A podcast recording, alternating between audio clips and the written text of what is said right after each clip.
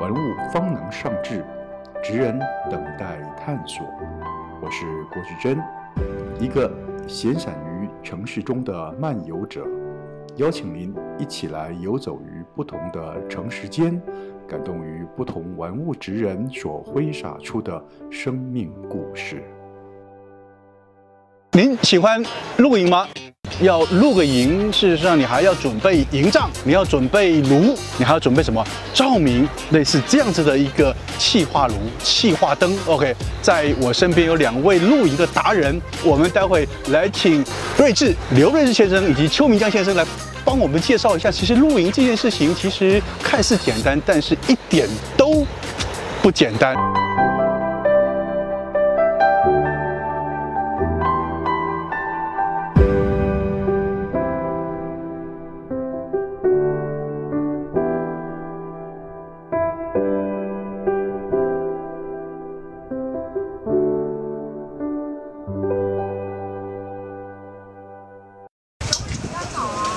我今天带两盏的，因为我其实小孩要上班，没办法来台北又回新竹。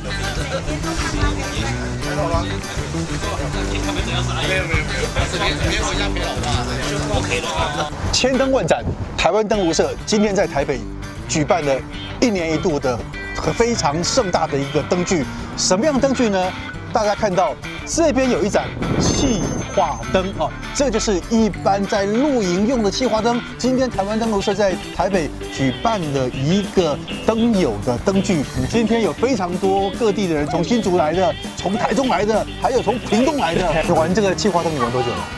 总共我是从高中的时候开始第一颗炉，那时候是为了去爬大坝尖山开始的。嗯哦哎为了登山，对开始接触为了登山这种气化灯，是跟气化炉。是，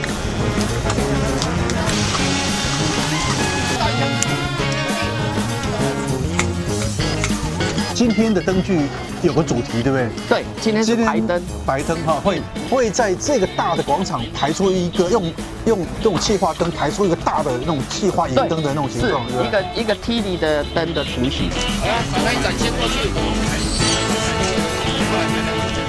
我们规划里面差不多要达到一百盏以上， 100盏以上啊因为你有些东西可以排双排啦，可以那嗯，个哼嗯到时候就看密集度这样子。所以今天预计是多少多少盏的的呃成绩今？天差不多会在一百一至一百二十盏这左右。 OK，这个听说有个名称叫台湾之光，对吧？哎，这是台湾复制 的，哎，它是复制那种那种这这这种用 K 八零这个，它哦复制得很漂亮哦哦，哎，它哦它一比是一个座对对，然后下面用一个木座这样子 嗯嗯嗯嗯，哦，它有它有好几种可以造型，可以高的、低的，可以挂起来的，这算桌灯吧？哎，哎对它，那它这样用就做桌灯，就放在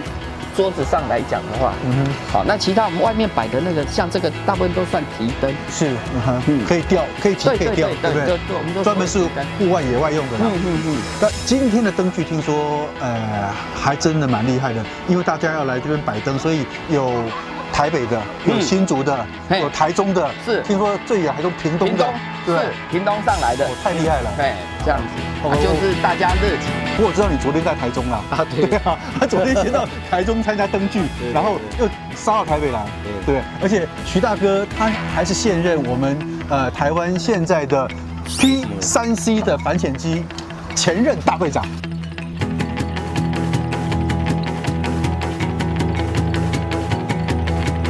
你怎么怎么会接触这个气化灯呢？呃，从当初计划灯开始，我是因为露营的关系，哦然后露营关系也认识我相关的同学，然后他带我进入这个领域。啊哈那当然就是在在他带我们去露营的时候，发现哎，点了气化灯以后，整个气氛非常的好，哦然后整个氛围跟你一般在用一些 LED 的灯光的感觉是完全不同的。营造气氛，嗯好酒、好灯，哎，好朋友美食，哎，让整个气氛提升到最高点。请问一下，那你开始玩灯是差不多多久之前的事情？我大概在两年多前才开始玩灯。啊，难怪是。所以那个时候，大嫂你也已经开始跟着一起玩灯，就是一起露营一。起露营，对呃为了培养气氛，是不是？对，培养感 情。 个人收了多少的气化灯？呃，登嘉炉大概有六七十盏左右哦，。灯加炉啦哈，对跟气化炉六七十张。对所以平常没事，大嫂会不会把气化炉拿出来啊烧菜煮饭？啊，有啊有啊，有时候野外嘛对去露营时候就会嘛对不对有有有有啊煲汤的呀，对啊，煮火锅煮火锅、很啊耐受喝茶、喝茶。喝咖啡，他们这种灯具的时候，你是最主要的，因为什么？他们对啊在那边等你点完灯之后，准备要喝咖啡，是吧？对对对所以你是行动咖啡车。对大家兴趣。我看你每一盏都是那种喷砂玻璃耶，对为什么你你的灯都都是喷砂玻璃？相同的太多了哦，所以你喜欢玩不一样的，是啊对吧？自己的不一样。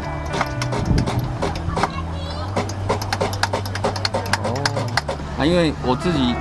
我老婆厨房嘛，然后我会做一些像抽屉啊，放一些。你自己本身会木工对对对对对，哦，是，哎呀，所以然后炉子类的话就直接放在下面，你就可啊哈以直接在在上面使用。 OK。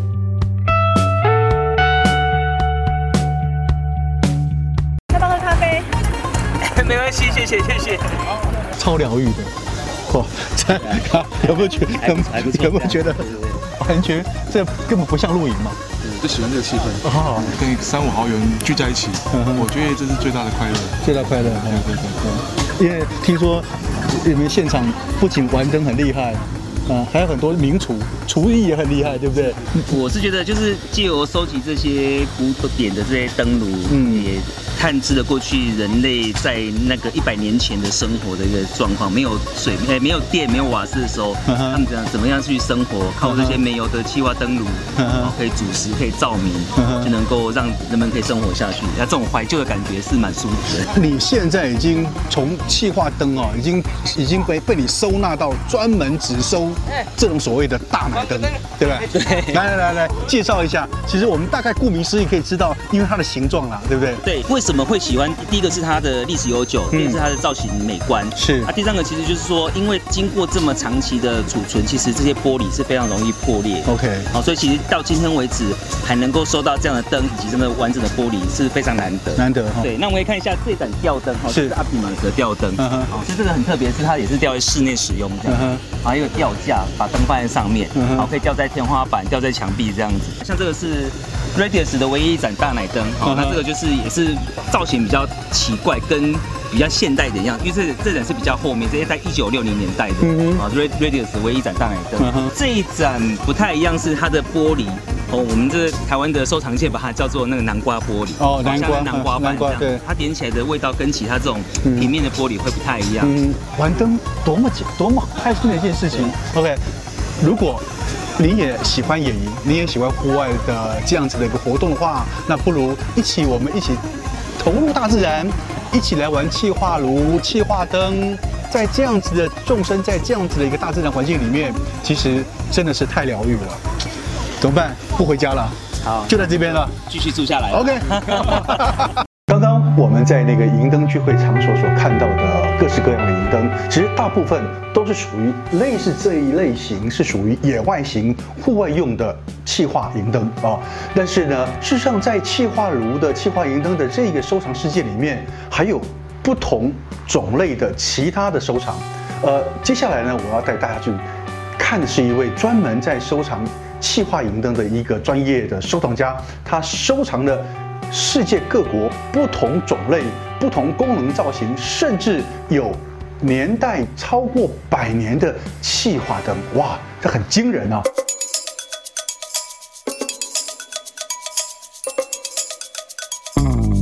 哎，瑞兄，嘿哎，你好见面了，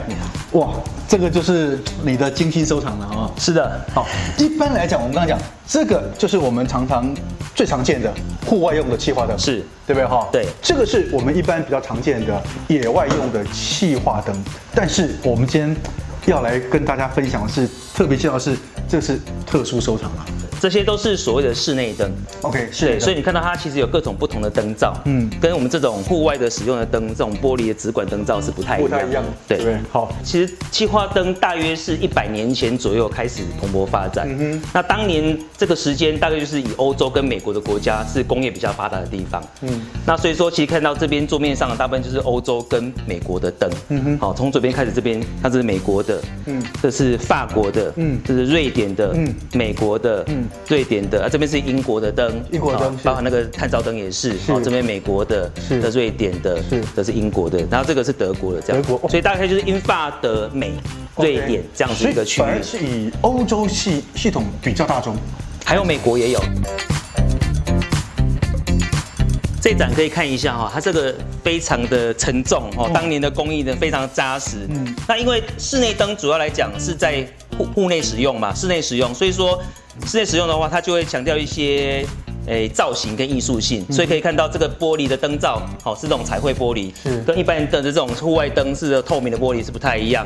那它的这个握把地方，以及它的这个油壶地方都有做一些雕花动作，所以它这个跟一般来讲是不太一样的。嗯嗯就是好像就是以前铁道员对，铁道员要要要选手的时候要这对，因为当对因为在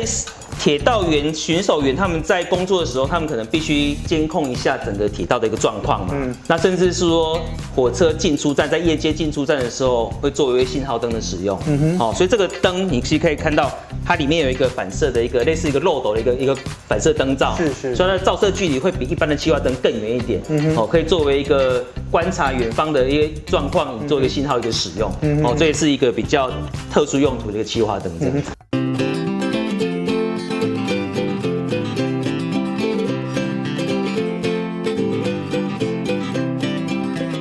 当然照明很重要，另外一个更重要的是 要东西煮东西吃吧，对不对？啊，所以相对的也衍衍生出很多气化炉，是不是？我我这边稍微提一下哈、那其实炉的种类也很多，那其实炉甚至比灯更早出现在气化的装备当中哦。可是最早的形式都是这种所谓叫三角，就比较像是这样子的这种三只脚哦，是是而是，这种东西，这样的，诶、它不管它燃烧效率或者在携带的方便程度来讲，都不是那么容易让我们带到户外。嗯哼。所以慢慢的可以看到这边很多这种外盒一盒一盒的装起来，这种我们俗称叫便当炉啊。便当炉。那其实这么多便当炉也是在欧洲、瑞典、英国、法国、德国这些生产的。其实这些所有的便当炉的阿奏就是这一个。哦，真的啊，好，所以说其实这个是现代炉的一个始祖嗯对，好，这个叫 Optimus 的九号炉，这个炉西有到当年这个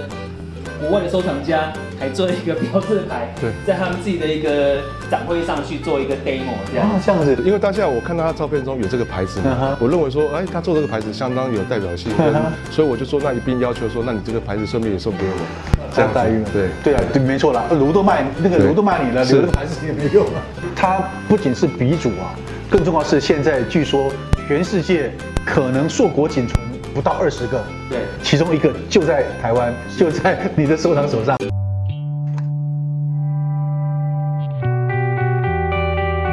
如果要玩气化灯，要注意什么？最好是说要准备一个灭火器啦。嗯那当然是防范比较呃安全性其实是相当重要的。嗯，那接下来就是说呃我一般会选择比较容易好操作上手，嗯哼，对，比较不会有问题的灯这样子。嗯哼，比较容易好操作上手，最基本的就是这种是，对大不概对是？这种简最最简单的基本款的这种所谓提灯啊，是对提灯型的气化灯，是这样的吗？是，可是因为因为这种提灯其实也有分不同的燃料，嗯嗯嗯嗯，也提到说像去脂油跟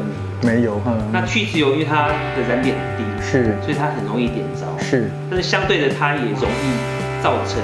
一些危险性。嗯哼嗯哼，那煤油的话，它的安全性比较高。嗯嗯，即使你把它倒倒在桌上，你用火去点，点不起来。嗯嗯，所以它即使有泄漏问题，也不会造成立即性太大的危险通常不会。哦嗯嗯所以说，其实我觉得要玩气化灯，要享受这个灯光的气氛之余，可能嗯对于它基本的零件的了解、嗯几个原理，哦，都要比较充分的去掌握，是才不会造成一些安全上的疑虑。是